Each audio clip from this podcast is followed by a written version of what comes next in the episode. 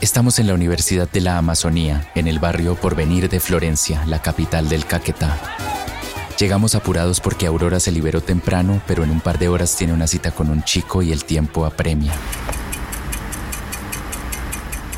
Me gusta este campus porque es verde, porque uno ve gente y toda la, digamos, todo lo, lo, que pasa alrededor de con los estudiantes. Como de movilización Eso, también. Todo, todo pasa, se concentra acá, todo surge acá, todo se agita acá. Atravesamos un campus muy verde, casi vacío. Es día de feria y muchos estudiantes están vistiendo carrozas para el desfile que se tomará las calles y plazas del municipio al día siguiente. Es el acto más esperado del Festival Folclórico del Piedemonte Amazónico, una celebración popular que tiene lugar en Florencia durante las fiestas tradicionales de San Pedro y de San Juan desde hace 25 años. O sea, nos toca ir allá. Entonces ya esta mañana me, me probé un traje. Los de Bienestar, que son los con los que yo trabajo, están construyendo una carroza. Una carroza de la región amazónica, creo. Buscamos un lugar silencioso, pero esa tarde todo suena. Suena el exhausto de las motos que entran y salen, el gorjeo de grillos y aves, las sirenas de ambulancias apuradas y el entusiasmo de los jóvenes que ya huelen el comienzo de un nuevo fin de semana. Es viernes a las tres y media de la tarde y la ciudad está de fiesta. A mí me gusta acá. Acá, que es la zona verde. Sí, El- sí, te vamos a es el- Es aeropuerto, pero es la zona donde no hay como ruido. Aurora luce unos jeans ajustados y una blusa azul que acentúa la sombra también azul con la que hoy se delineó los ojos. Sus movimientos son certeros, también su mirada y su voz. Y es que la vida la ha obligado a eso, ser una mujer trans, víctima, activista y defensora de derechos humanos en un departamento como el Caquetá, uno de los más violentos hacia las personas LGBTQ de Colombia y uno de los más afectados por el conflicto armado, la han empujado a expresarse con la rabia y hondura de las líderes territoriales que han tenido que romperlo todo para ser oídas pero también con la picardía venenosa y, como ella misma dice, la furia de las travestis que han debido abrirse un lugar propio a totazos en un entorno donde torcer las normas de la sexualidad y el género es tirarse una soga al cuello. Aurora, más conocida en el país como Zunga la perra roja, no le teme a nadie y sin embargo sabe que su vida está en constante riesgo, pero ella aprendió a hablar duro y eso es lo que ha hecho durante toda su vida, hablar duro para cambiar su destino.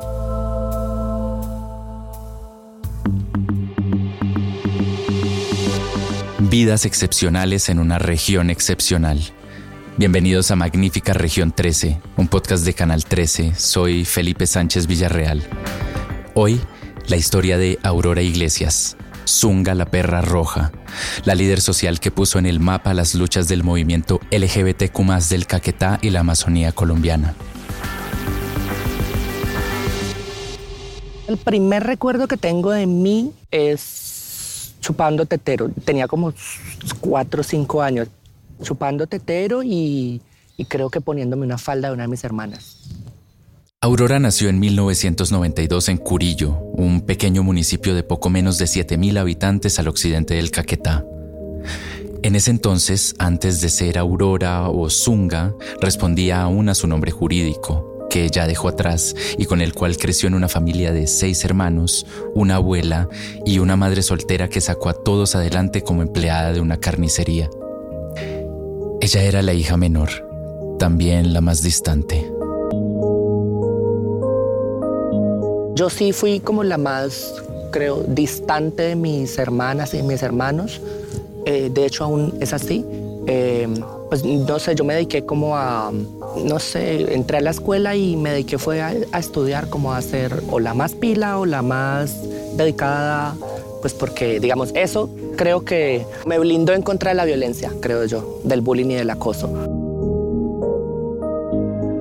pues era mi forma de resguardar mi bienestar emocional, mi identidad, que todavía no tenía claro, pero sabía que tenía algo, no sé, yo sabía que era una, no sé, una mariposita, pero no sabía sea, qué, que era LGBT, no sabía qué era esa vaina. Yo me sentía rara, rara y pecaminosa. En ese curillo de los años 90, esa rareza de la que habla Aurora era difícil de nombrar y más aún de hacer pública. Y no cuesta mucho entender por qué. Además del matoneo a los niños afeminados, en el pueblo la única persona transvisible era el estilista de su barrio, a quien las madres veían con desconfianza. Como ella misma recuerda, los oficios estéticos y el trabajo sexual parecían ser los únicos destinos socialmente aceptados para las personas que desafiaban las normas del género y la sexualidad. Puta o peluquera. En todo pueblo está la loca del pueblo. Yo llegué a ser la loca del pueblo años después, pero sí hubo la loca del pueblo o una persona abiertamente trans. Eh, era el estilista, eh, digamos, más reconocido de allá. Eh, esto que, y siempre había como prevención de las mamás, como que, ay, esta persona rara, no sé qué. Yo la miraba y me generaba como cierta, no sé, no la miraba de manera extraña, sino con, con una curiosidad. Y yo, ve, que de ser tan colorido. Con esa curiosidad viva y mientras intentaba darle un sentido a su deseo y a su identidad en medio de un entorno violento con la diferencia, el refugio de Aurora fueron los libros, el amor de su madre y las amigas con las que veía telenovelas después del colegio. Siempre llegaba del colegio y, me reunía en las tardes siempre con... Tuve más compañeras que compañeros eh, y nos sentábamos a hacer no sé, trabajos de contabilidad, cosas así, y, y a ver novelas, a novelear mientras hacíamos eso. Entonces, como que había como una complicidad con las niñas eso mucho, entonces eso me gustaba mucho y me sentía bien. Era, era, un, era un ahora se le dice un, eh, ¿cómo se dice? Una red de apoyo, un espacio seguro, pero para mí era, era un espacio donde yo podía ser yo, la, botar todas las plumas que quisiera y ya nadie me iba a decir nada. Desde pequeña, Aurora fue la estudiante más aplicada de su clase. Fue en esos años escolares donde comenzó a perfilarse, además de su inteligencia, su rebeldía y su vocación de liderazgo. Cosas que, dice, aprendió de los libros de la saga de Harry Potter, en los que se sumergía durante los recreos en la biblioteca.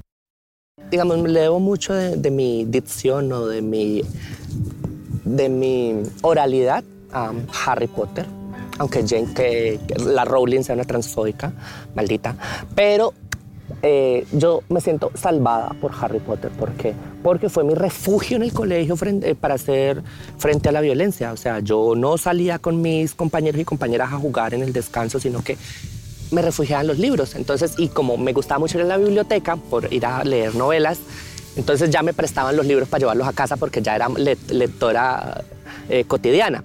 Entonces esto me permitían prestar libros, entonces yo, wow. Entonces luego fui presidenta del GAP, que es Grupo de Amigos de la Biblioteca.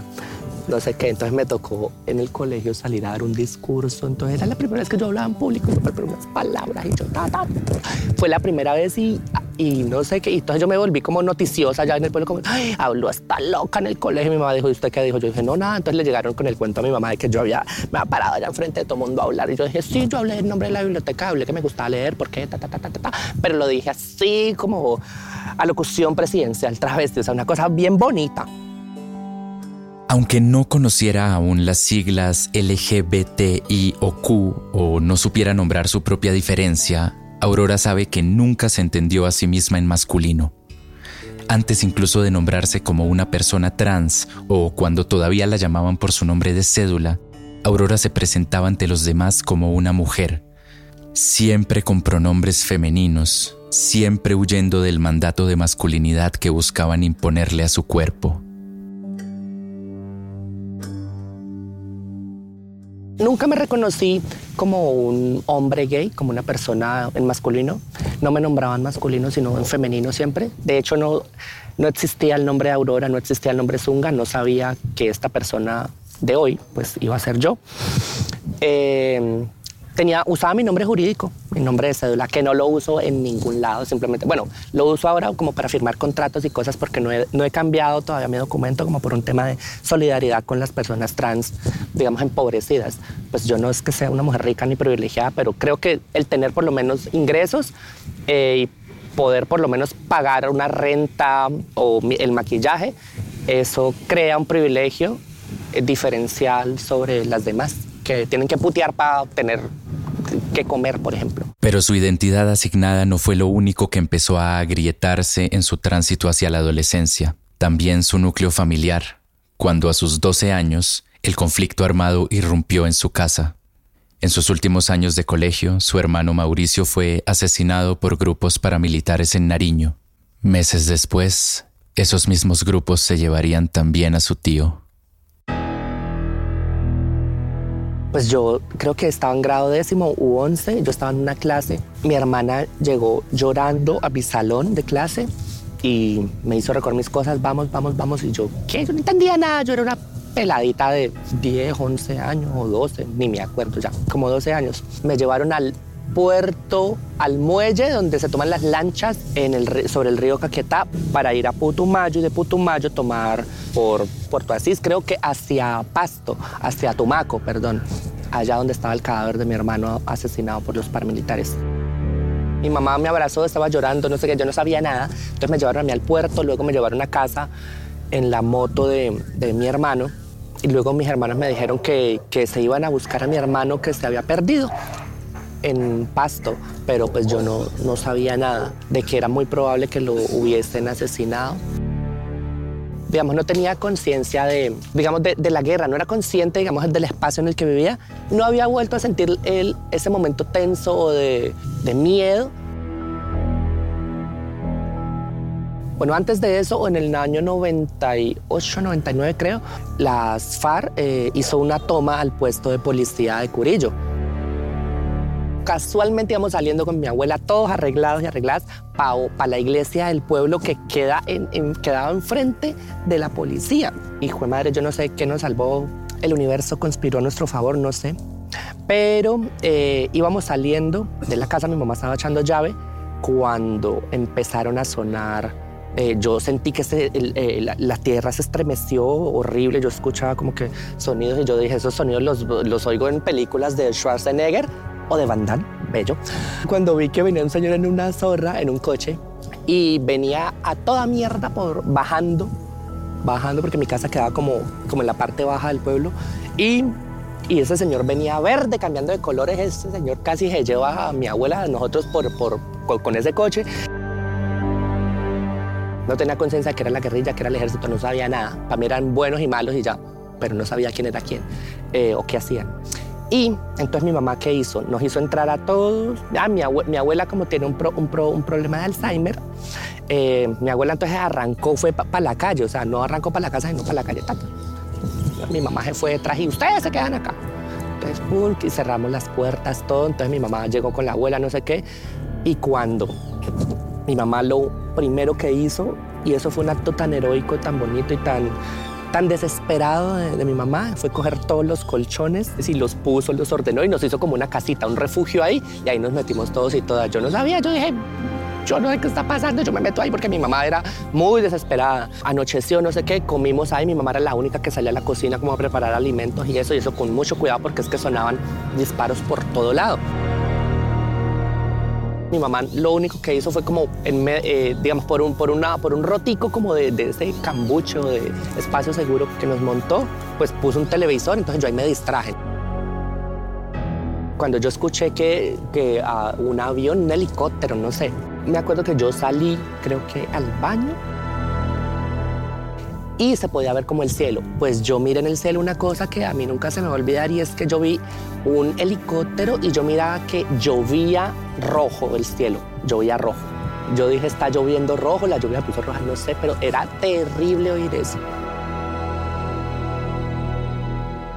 Fue allí cuando Aurora supo en carne propia qué era la guerra, qué significaba vivir y crecer en el piedemonte amazónico, una región rasgada por el conflicto pero también vio de primera mano la potencia de vida que mueve a víctimas como su madre, lo que puede hacer su amor y su persistencia. Ahí, yo dije, hijo de puta, este país o este espacio donde vivo es violento, es agresivo, algo pasa, algo está mal. Y ya, yo recuerdo que yo empecé a llorar y eso por lo de mi hermano y eso. ¿Y, y qué? Y bueno, pasó como todo este tema de, de mi mamá duró ocho días viajando por río mm, y por tierra trayendo el féretro de mi hermano. Y eso solo lo hace una mamá ese viajecito. y fue terrible. Mi mamá, hasta que no lo entró a la casa, no, no, no, pues no estuvo tranquila y ella llegó a la casa y lo primero que hizo fue desmayarse. Y eso fue una cosa súper terrible. Muy terrible, muy terrible, muy terrible. Muy terrible. A sus 18 años, con el duelo vivo aún a cuestas y después de cursar un programa técnico en el SENA, Aurora se mudó de Curillo a Florencia. Con esfuerzo, su madre logró matricularla en la Universidad de la Amazonía, donde empezó a estudiar una licenciatura en Ciencias Sociales en 2010. Yo llegué acá Ay, y fue, fue muy curioso porque mi estética, mi, estética era muy, muy extraña. O sea, yo ahora, una señora, perdón, una señorita, pero, pero, pero no, yo, o sea, yo usaba pantalón sastre, ropita de lino, camisitas, eh, no sé, parecía una pastora evangélica. En esos primeros semestres, un horizonte nuevo se abrió frente a ella cuando conoció el movimiento estudiantil y quedó hipnotizada. Y es que el momento no pudo ser más efervescente. Era la temporada de movilizaciones contra el proyecto de reforma a la educación superior que presentó el gobierno del entonces presidente Juan Manuel Santos para modificar la Ley 30 de 1992.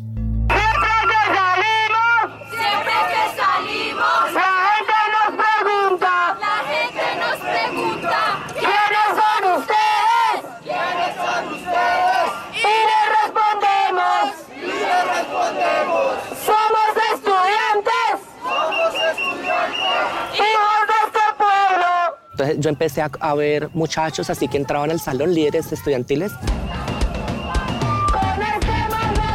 Y yo dije, ve, esta gente se organiza y eran unos pelados, unos mechudos que entraban al, unos mechudos que entraban a, a, mis, a, mi, a, mi, a mi salón. Eh, y yo recuerdo que, que esos mechudos, ellos eran satánicos. La gente rara, así con, uno, con unas, unos pentagramas buzos de Cannibal Corpse y unas cosas, Slayer, Ataxiator, y yo no conocía, yo, ¿qué es esto? Yo, wow. Entonces luego yo empecé como a hablar con esos muchachos y yo empecé a preguntarles, venga, ¿y ustedes por qué? Entonces a mí me picó el bichito como de, como de meterme o ir a las reuniones como de movimiento estudiantil. Yo dije, ay, como para ir a escuchar, no sé. Entonces como que esa chispa rebelde, no sé, se encendió en mí. Por eso les damos las bienvenidas al SENA.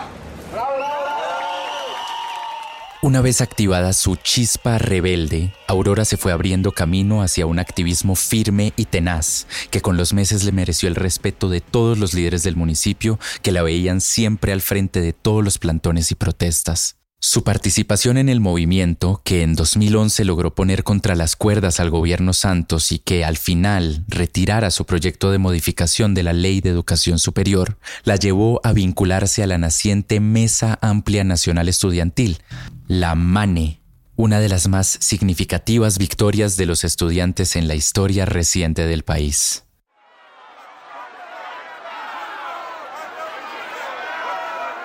Capturaron a unos líderes estudiantiles de acá, unos eh, compañeros, en un congreso, creo que era la FEU, pero y a mí me causó, me causó mucha curiosidad también, digamos, el por qué están arrestando a esta gente, son estudiantes, yo no entendía nada. Entonces desde ahí empecé a entender como la relación entre eh, organizaciones, insurgencia y, digamos, el tema político que, digamos, eh, atravesaba todo ya, entonces yo dije, bueno, este tema me parece interesante, me empecé a vincular a cosas. Luego cuando se hizo una toma acá de, de bueno, cuando se estaba exigiendo el tema de, la Mesa Amplia Nacional de Educación, la MANE y eso, pues yo fui una de las que me montaba al bus y me, iba, me fui por todo el país con esta gente. No sabía ni mierda de debates, de cosas, pero yo iba allá y yo como que hablaba y eso de lo que pasaba y lo que sentía acá. Yo decía, ay, pasa esto, esto, esto, esto, esto, esto. Nunca fui vocera de nada, pero allá caía. Luego, la primera vez que fui a Bogotá con eh, Marcha Patriótica, para mí fue una cosa, no sé qué o sea, descomunal. Yo, o sea, me parecían pendejos los edificios de Florencia al lado los de Bogotá y toda esta cemento, toda esta cosa y la gente viéndolo mal a uno desconfiadamente y yo, ay, ¿qué es esto tan horrible? No sé, ¿qué es el frío inmundo? Y yo, aparte, yo nunca había ido, pues yo no había llevado como saquito ni nada. la, la marica se fue así, mejor dicho. Terminé bronceada por el frío. En esa primera visita a Bogotá, Aurora vio por primera vez de frente otros horizontes y potencias de la diversidad sexual y escuchó también por primera vez la elusiva sigla de la lucha que tiempo después esgrimiría ella misma, LGBT yo miré como unas personas ahí, yo dije, ay, que no están estas mariquitas, dije yo. Yo miré a una gente como muy colorida, muy vistosa, entonces me dijeron, vea, vaya para usted para allá. Y yo, como así? Yo dije, sí, vaya que allá están las personas LGBT. Yo, los, los ¿qué mierda? Y yo, bueno, entonces me fui para allá, entonces ahí conocí a una gente con la que hice como mi escuela política en, en Bogotá, de las maricas comunistas, y, y como que me empecé a vincular a Marcha Patriótica y a, y a procesos así organizativos de temas LGBT, pero yo, digamos, lo hice ahí como porque me sentía tranquila estando con esas personas raras que eran tan raras como yo, pero había como un clima solidario, respetuoso, bonito, y no era el diálogo que yo tenía con mis compañeros de bus, de universidad o de, o de, o de salón. Era un diálogo totalmente distinto. Me sentía respetada, me sentía cuidada en ese espacio. Eso, y me sentía en complicidad, sorora. A raíz de ese encuentro con el movimiento LGBT bogotano, algo se iluminó en ella. Algo que llevó también a que, en medio de una protesta antitaurina, encontrara su nombre, el nombre con el que irrumpió de frente en el activismo social y cambió su vida. Zunga. Zunga la perra roja. Cuando hubo acá, creo que en 2011, una toma al bloque administrativo de la universidad, tuve mucha cercanía con la gente del movimiento estudiantil acá y en medio de todo eso se estaba presentando acá, creo que una feria, una feria equina ganadera. Entonces las personas antitaurinas, eh, digamos, salieron, invitaban a una manifestación. Se me ocurrió algo como que, ay, bueno, yo quiero ir, pero performada, no sé, disfrazada como de una perra, no sé, cogí unas pinturas de esas que usaban en las protestas, cogí una ropa que estaba por ahí, una compañera, yo le dije, necesito dos prendas blancas y yo empecé a pintar eso y yo dije, esto es, una, esto es un, perro dálmata, pero me decían que parece una vaca lechera, no sé, al fin me construí unas orejas de perra de vaca, no sé, eso era, un, eso era una vaca mutante marica. Resulta que había uno de los compañeros, recuerdo que era Julián, que es mi gran amigo, estaba Mauro. Dijo, ¿usted qué hace con ese, con, con ese chido? Le dije, pues me voy para la marcha, no sé qué, apoyar y me construí un cartel, no sé qué, eso. Y me fui para la marcha con los animalistas. Yo no tenía ni idea de que ir a hacer una marcha antitaurina, no sabía que era la tauromaquia. Yo dije, pero vamos porque salgo en contra de la violencia contra los animales.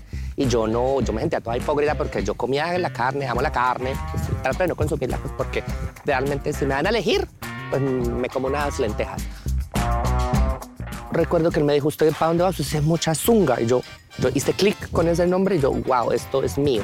Después, bueno, estando en esa marcha, no sé qué, yo empecé como a, hacer una performance como de ladrarle a los policías y eso, porque yo me metí en el papel de perra, entonces yo andaba en cuatro patas y hacía como, y ladraba, hacía como la, la vaina. Y recuerdo que, bueno, en medio de todo eso, como que la gente empezó a digamos, a tenerme más presente por todo ese tipo de acciones que hacía como en las marchas. Entonces ya dije, wow, esto funcionó para la marcha antitaurina y como habían jornadas de movilizaciones muy seguidas, porque había un debate, había paro estudiantil, paro nacional, entonces unieron como sectores y eso.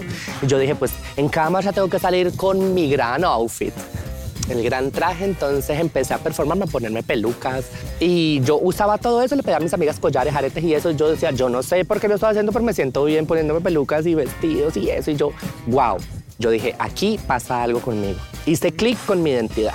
Desde ahí como que dije, bueno, Zunga, pero Zunga qué? Pero yo dije, no, la perra roja. Hacer clic con su identidad. Eso fue lo que Zunga logró al elegir su nombre y poder al fin reconocerse como una mujer trans en el Caquetá. Y para mí fue muy duro aceptar, o digamos, llegar a entenderme, incluso como, como persona trans, eh, porque siempre hay una negación de la identidad, siempre porque es doloroso aceptar la realidad. Duele. Y no es lastimero, es lo que pasa. Empecé ya a dejar como las prendas asociadas a lo, a lo masculino, los pantalones, esas cosas. Entonces empecé a ponerme faldas, vestidos y cosas. No sabía maquillarme no sabía nada, eso me mal pintaba, no sé qué. Pero pues me fui construyendo y no sé, Mm, y empecé a ser muy visible porque caía muchos espacios y eso donde no era bienvenida, pero allá estaba. Si había una marcha de mototaxistas, allá iba. con algo parecía, pero manifesta, era mi manera de manifestar el apoyo como ciudadana, algo que yo creía que también me ocupaba a mí. Eso. Y yo creo que, digamos, mi universidad, mi formación se la debo a la calle y a la gente. Fue por esa formación y una vez se bautizó a sí misma que Zunga empezó a conocer y articularse con más personas del movimiento LGBTQ en Florencia. Empecé a conocer como a gays, lesbianas acá. No había conocido a una persona trans más allá de la que había visto en Curillo, al estilista. Entonces digamos, eh, empecé a frecuentar las zonas de prostitución porque con mis amigos y amigas pasábamos por ahí en las noches cuando nos salíamos de la universidad. Entonces me empezaron a presentar a las madres como de la zona de prostitución y eso. Y yo, wow, ¿qué es esto? Para mí eran mágicas o son mágicas. Las personas eh, trans, eh, creo que no sé, somos mágicas, no sé. Hay algo en nosotras, seres alados y místicos, voluptuosos. Y siento que que digamos esto también como digamos reafirmó mi idea de digamos de querer desvincularme definitivamente de la idea que la gente esperaba de mí o que mi familia esperaba de mí, de que fuera el muchachito. No, yo dije no renuncio a esto y, y ya, heme aquí.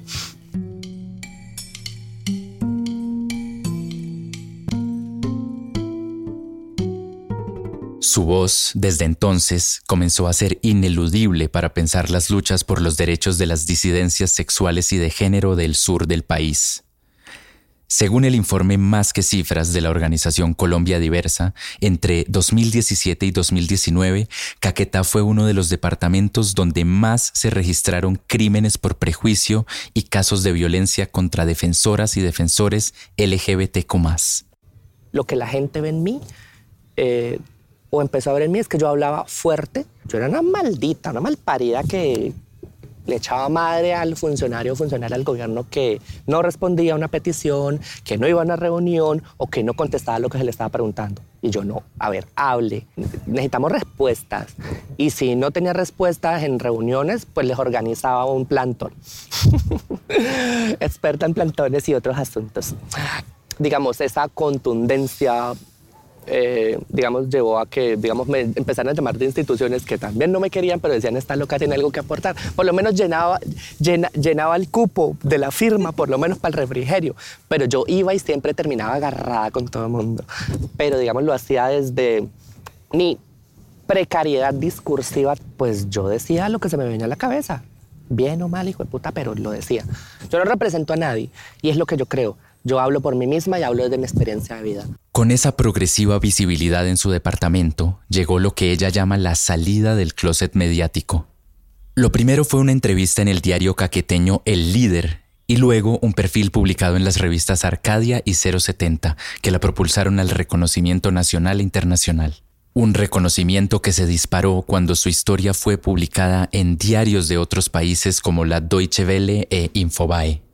Zunga ha luchado y sobrevivido en el Caquetá, epicentro de la guerra colombiana, donde ha logrado cambios importantes para toda la comunidad. Su activismo la llevó a ocupar un cargo en la gobernación del Caquetá, desde donde vela por los derechos de la comunidad LGTBIQ de todo el departamento. A mí hubo alguien que me sacó del closet mediático, siempre lo voy a decir, Oscar Neira. Había un diario que se llamaba acá el diario El Líder pero pues, eh, pues, quebró ese diario, era un diario impreso y salía todos los días. Era una apuesta, digamos, para un pueblo de estos, hacer periodismo diario, pues eso cuesta un billete y era insostenible. Pero él fue el que me sacó del closet cuando sacó un artículo sobre Zunga y yo, wow, entonces como que eso empezó a tomar, eso fue como una bola de nieve, digamos, prensa, prensa, prensa, y empecé a tomar como más atención y eso, y a mí eso me, me dio miedo miedo, ahora ya lo sé manejar. ¿Qué pienso de las redes sociales y de los medios? Hay que usarlos para amplificar mi voz y que otra gente como yo, o que gente, no sé, indígena, afro, que tenga alguna característica diferencial, pues lo haga para que posicione temas y ponga en crisis el sistema de cosas que no funcionan. Mostrarse ha sido una de las estrategias fundamentales de su lucha. Esa ha sido su forma personal de resistir contra la transfobia, exhibir su cuerpo disidente frente a las instituciones y los medios o en zonas atestadas de moteros y taxistas. También responder con picardía a los chiflidos de los hombres en una región en la que la misoginia y la transfobia siguen profundamente arraigadas en sus prácticas culturales. Ahora podemos habitar la ciudad, que sea una ciudad insegura.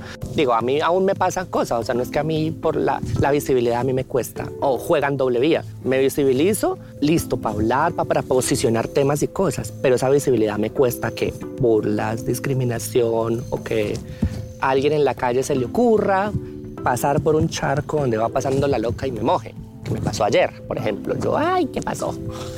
Y fue intencional, o sea, el señor podía haber pasado por otro lado. Me gusta mucho pasar por la calle de los mecánicos a propósito, porque siento que es un territorio en disputa.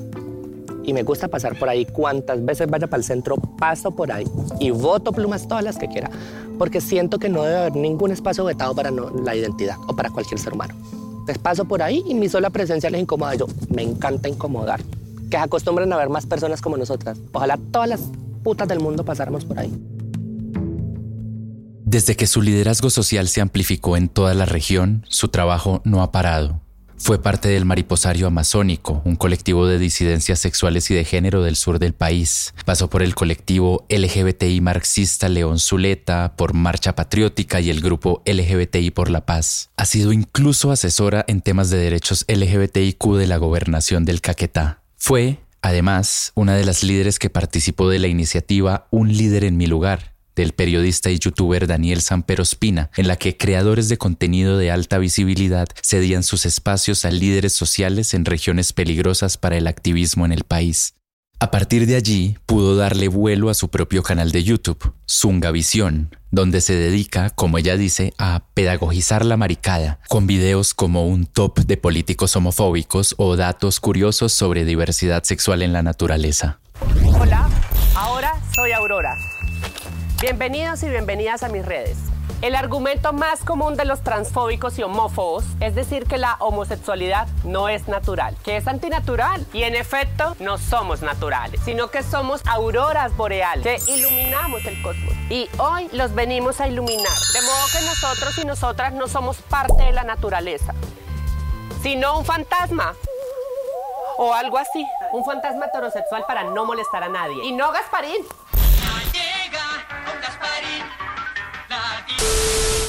Refiriéndome al tema de, habitar los espacios, o sea, no debe haber un espacio en el mundo donde no seamos bienvenidas o bienvenidos o bienvenides.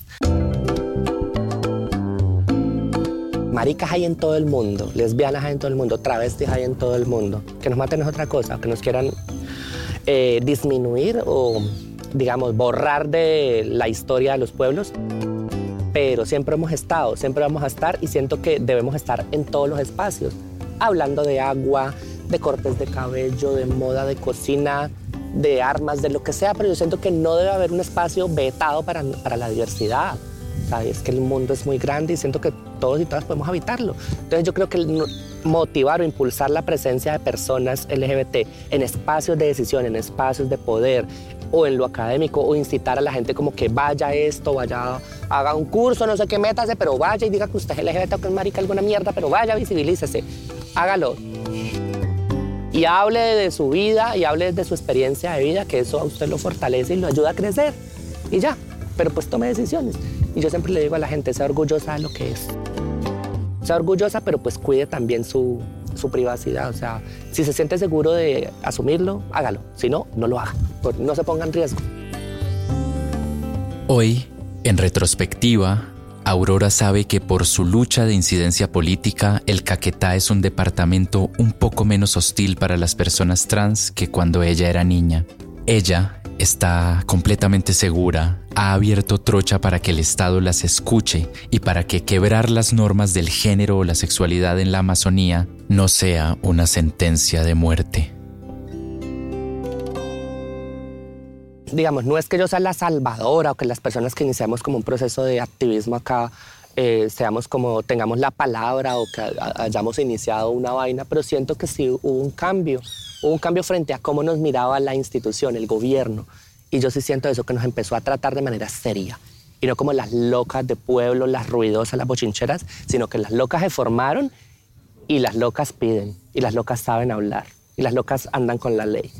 Entonces eso me da mucho gusto y de hecho cuando me invitan a reuniones, buenas llegué yo, porque antes iba como lideresa activista, ahora, bueno, cuando estaba en la gobernación, buenas, llegó la gobernación, mucho gusto. Y era la loca que había dado, le había dado palma a todos los funcionarios de instituciones, entonces nos encontramos. Y usted casa yo, mucho gusto, Aurora Iglesias. En la actualidad, Aurora Zunga es asistente administrativa del área de inclusión social de la Universidad de la Amazonía. Desde allí busca que las instituciones educativas caqueteñas sean lugares seguros para las personas históricamente marginalizadas.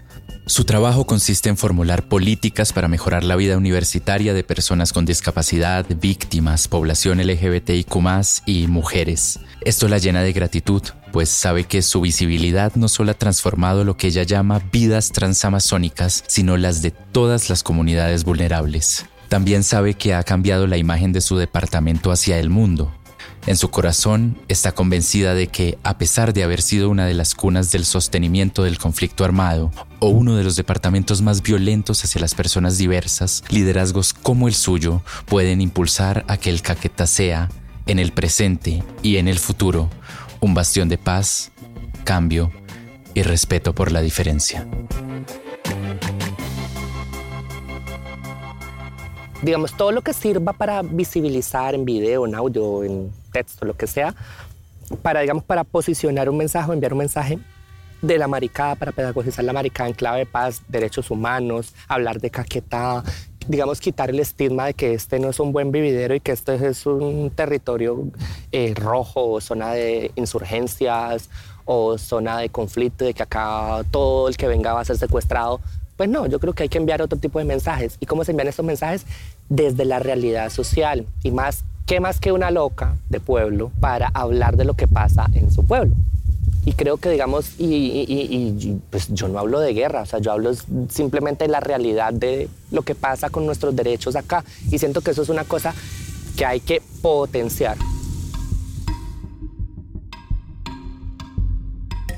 Yo creo que para transformar la imagen de Caquetá, de esa imagen beligerante, por así decirlo, porque es que Caquetá o el sur del país eh, fue cuna, bastión de las FARC, pero también esto es también cuna de la esperanza, la resistencia y la construcción de paz. Yo creo que es eso, desde la gente. Y creo que es importante poder posicionar eso y decirle al mundo, ay, voy a llorar, digamos, posicionar, digamos, esos mensajes, digamos, desde la infancia, desde las mujeres, todo lo que hacen los indígenas acá, toda la gastronomía. Hay oportunidad de mejorar o de seguir pensando y para eso estamos las lideresas y líderes o defensores y activistas. Estamos llamados a incomodar y a construir desde la diferencia en el marco del respeto. Hay que incomodar con argumentos, eso sí, y ayudarle a esta tierra como a crecer también. Yo creo que no, uno, no puede vivir acá comiendo mierda y comérsela con cuchara grande, es decir, hablar y no decir nada.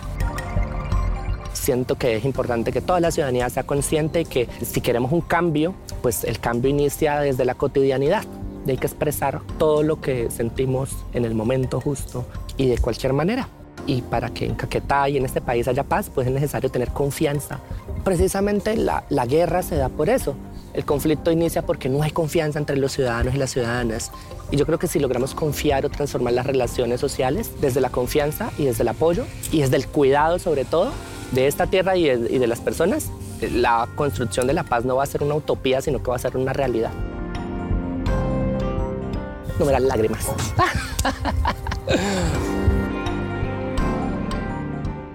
Magnífica Región 13 es un podcast del equipo digital de Canal 13.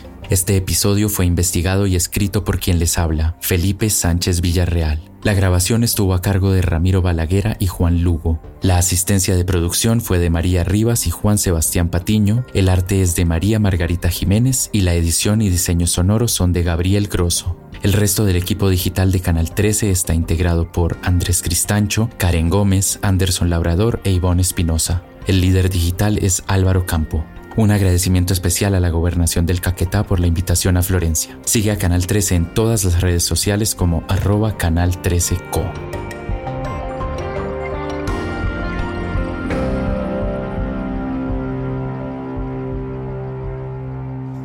Este es un contenido de Canal 13 financiado a través de los recursos del Fondo Único de Tecnologías de la Información y las Comunicaciones FUTIC. Canal 13, más de lo que quieres.